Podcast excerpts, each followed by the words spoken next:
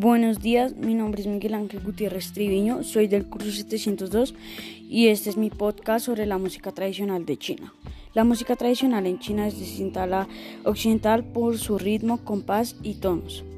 Esto aparte de su importancia en la cultura china porque los orígenes de la música china se fundamentan en lo sagrado, aristocrático y popular y los instrumentos tradicionales que se utilizan para hacer las melodías se se, remontan a los 2000 años de antigüedad.